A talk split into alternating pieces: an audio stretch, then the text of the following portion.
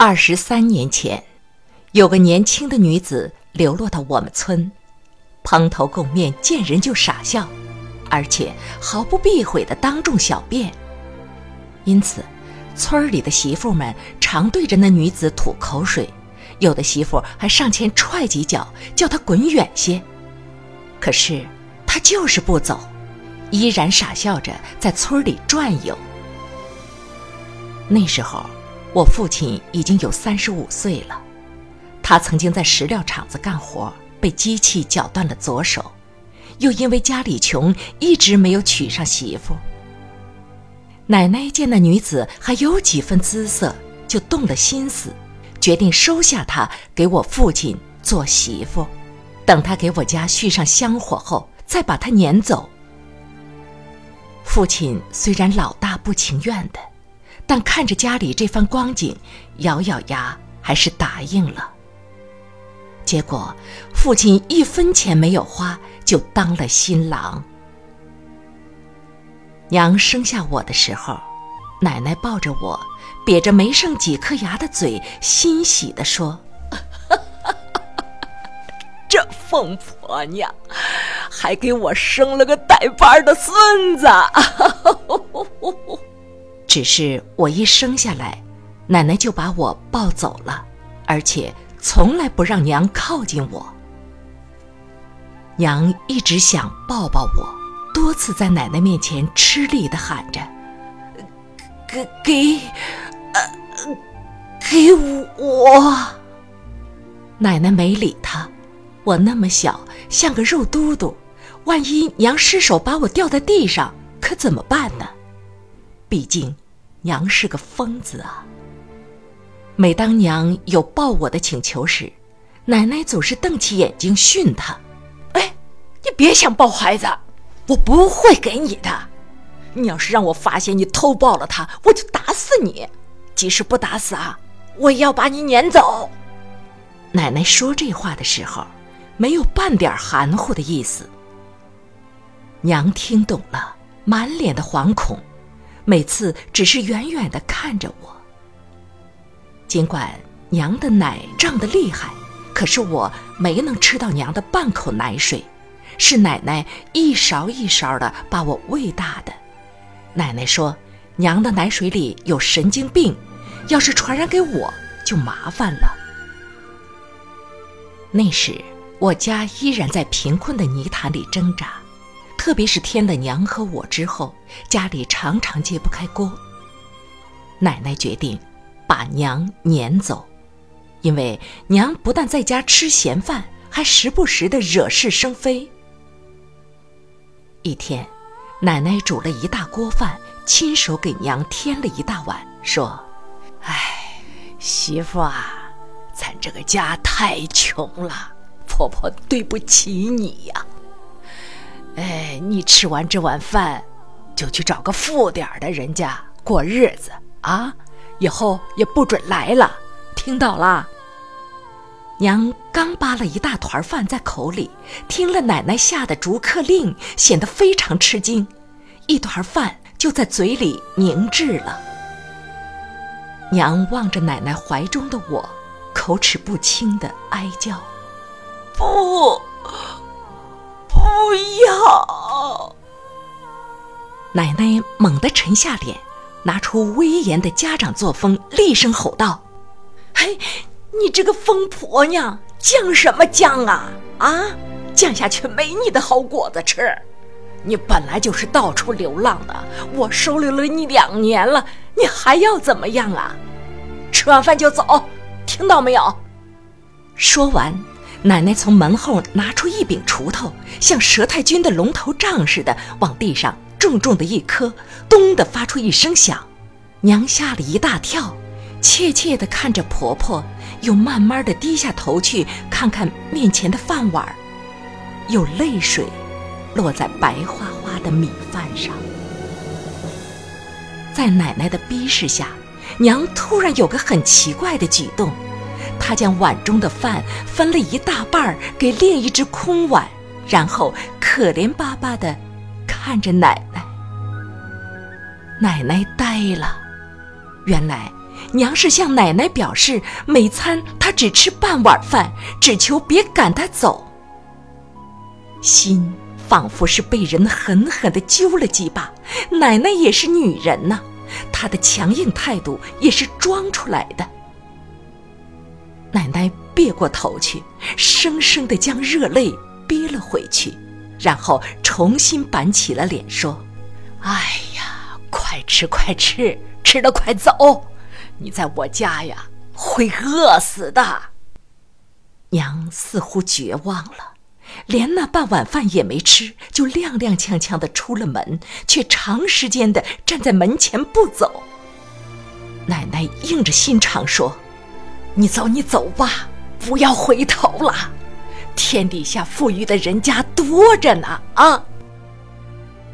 娘反而走拢来，一双手伸向婆婆的怀里。原来，娘想抱抱我。奶奶犹豫了一下，还是将襁褓中的我递给了娘。娘第一次将我搂在怀里，咧开嘴笑了。笑得春风满面。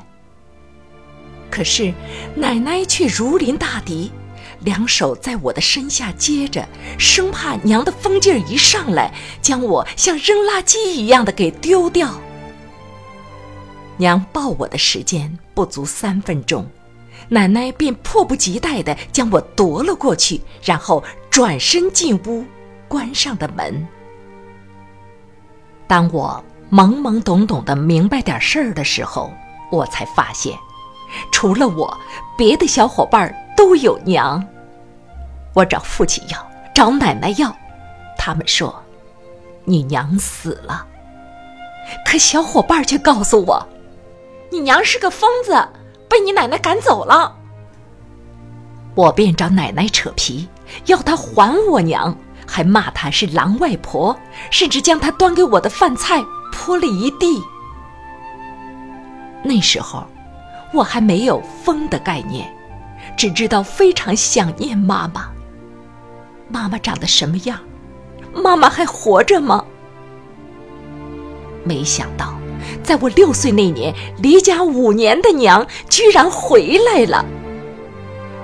那天，几个小伙伴飞也似的跑来报信儿：“小叔，你快去看呐，你娘回来了！”你的疯娘回来了！我喜得屁颠儿屁颠儿的，撒腿就往外跑。父亲、奶奶随着我也追了出来。这是我有记忆后第一次看到娘。她还是破衣烂衫，头发上还有些枯黄的碎草末，天知道是在哪个草堆里过的夜。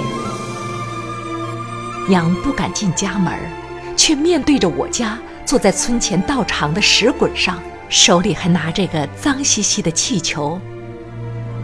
当我和一群小伙伴站在他面前时，他急切地从我们中间搜寻他的儿子。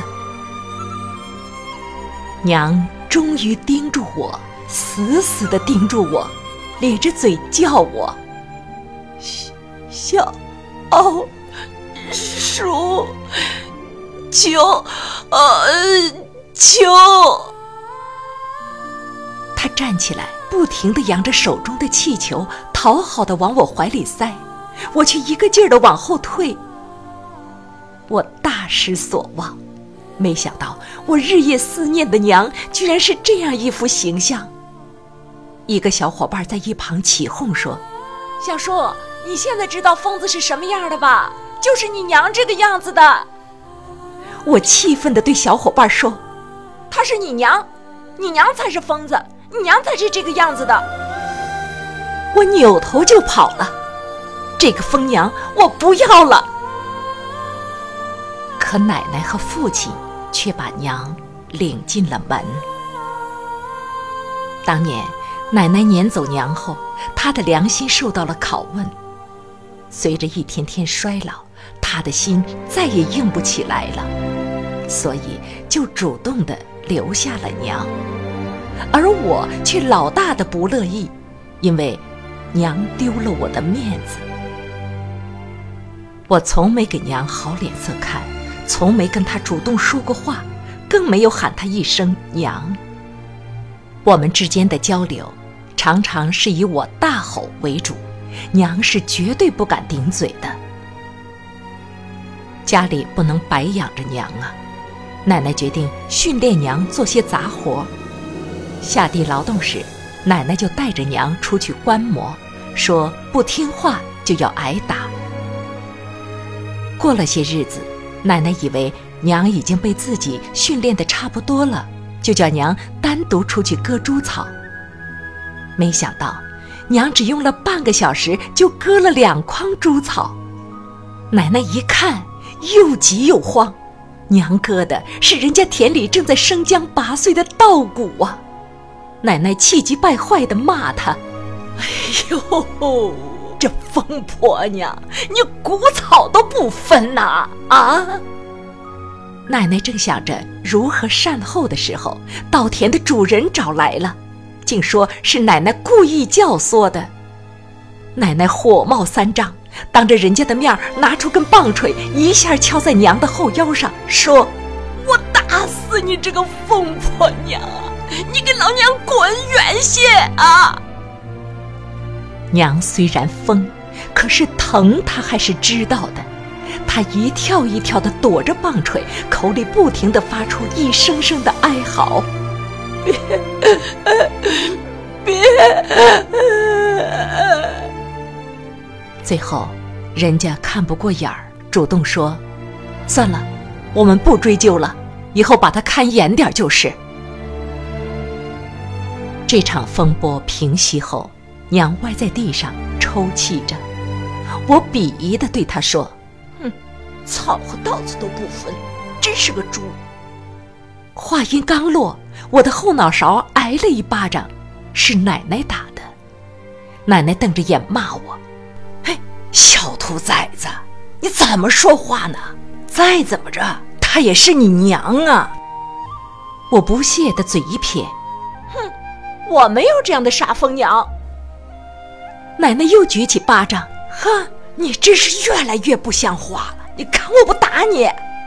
这时，只见娘像弹簧一样从地上跳起，横在我和奶奶中间。娘指着自己的头，向奶奶叫着：“呃，打打我，我打我！”我懂了，娘是叫奶奶打她。别打我！奶奶举在半空中的手颓然垂下，嘴里喃喃地说道：“哎，这个疯婆娘啊，心里也知道疼爱自己的孩子。”我上学不久，父亲被邻村的一位养鱼专业户请去守鱼池，每个月能赚五十元钱。娘仍然在奶奶的带领下出门干活，主要是打猪草。她没再惹什么大的乱子。记得我读小学三年级的一个冬日，天空突然下起了雨，奶奶让娘给我送雨伞。娘可能一路摔了好几跤，浑身像个泥猴似的。他站在教室的窗户旁望着我傻笑，口里还叫着。数数哦，三三。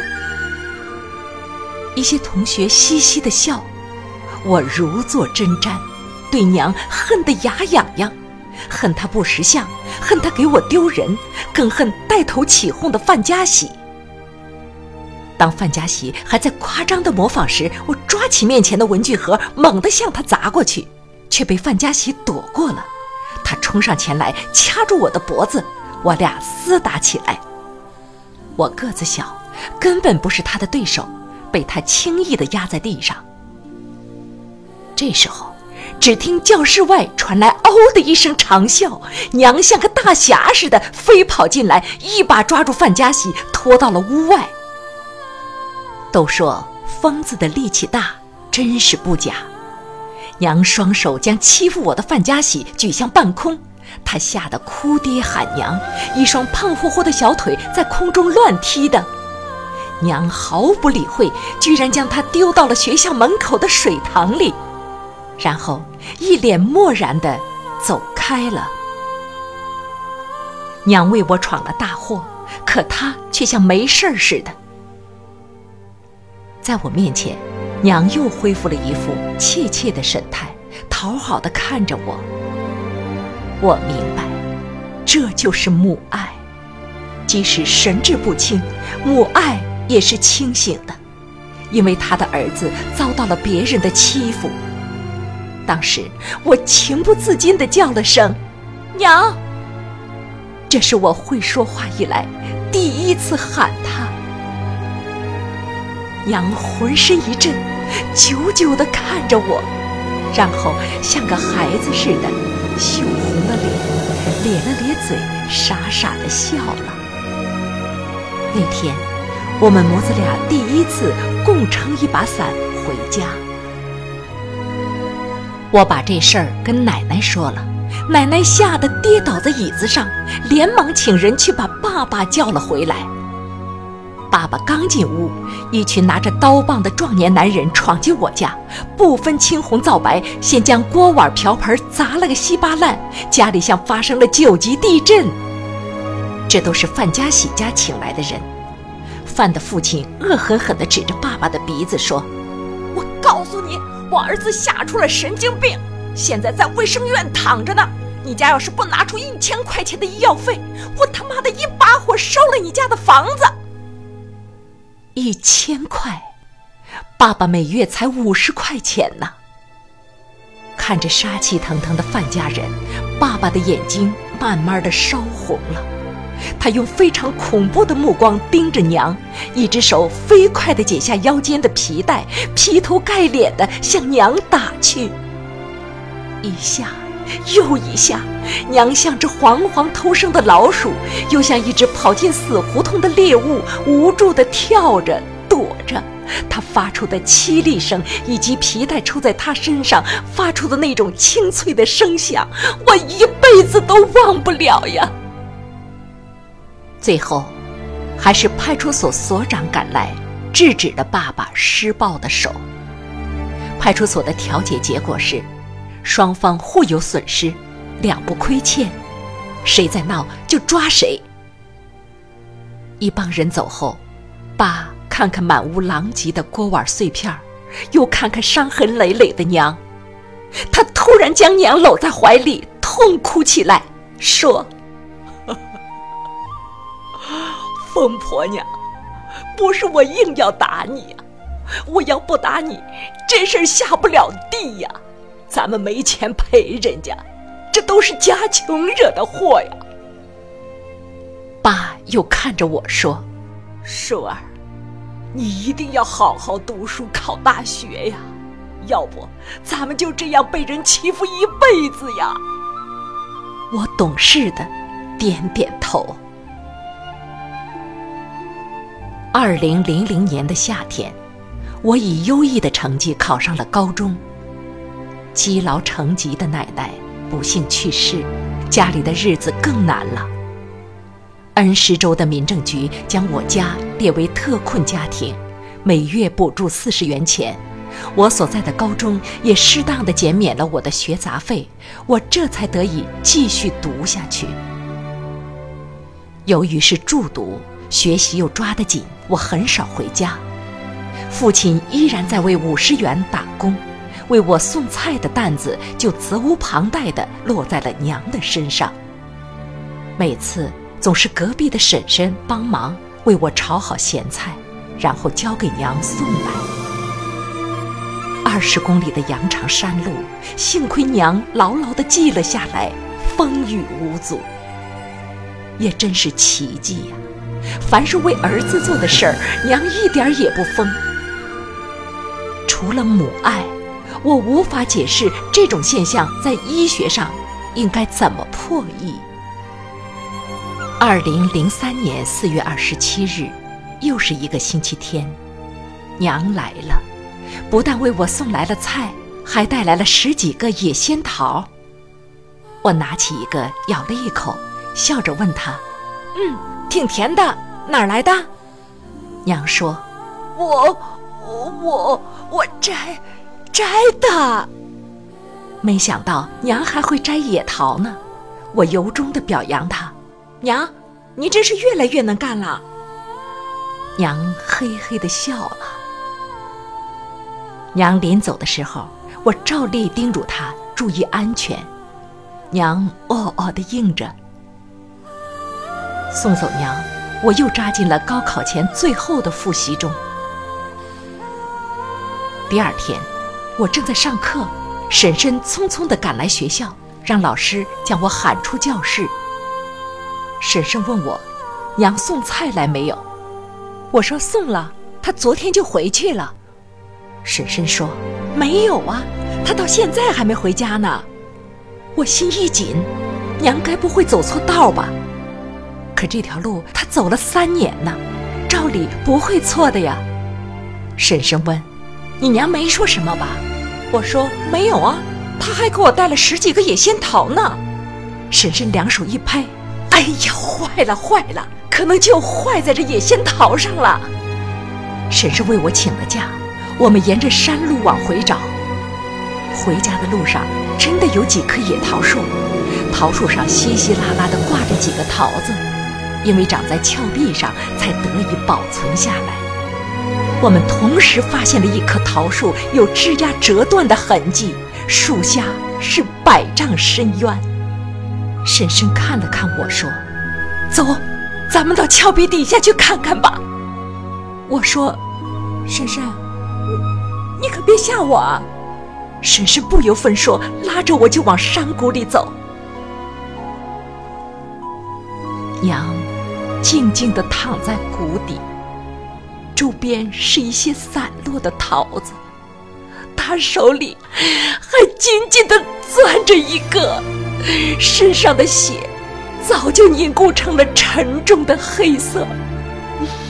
我悲痛的五脏剧烈，紧紧地抱住娘说：“娘，我苦命的娘啊！”儿悔不该说这桃子甜呐，生儿子要了你的命啊！娘啊，您活着没享一天的福啊！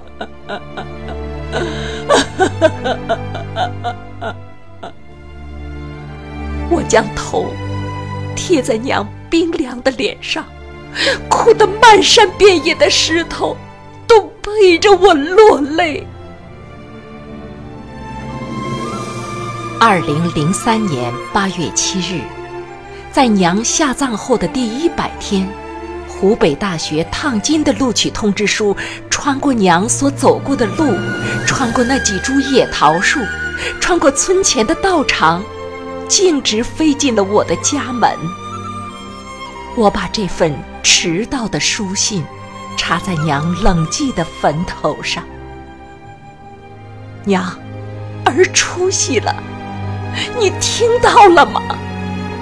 你可以含笑九泉了。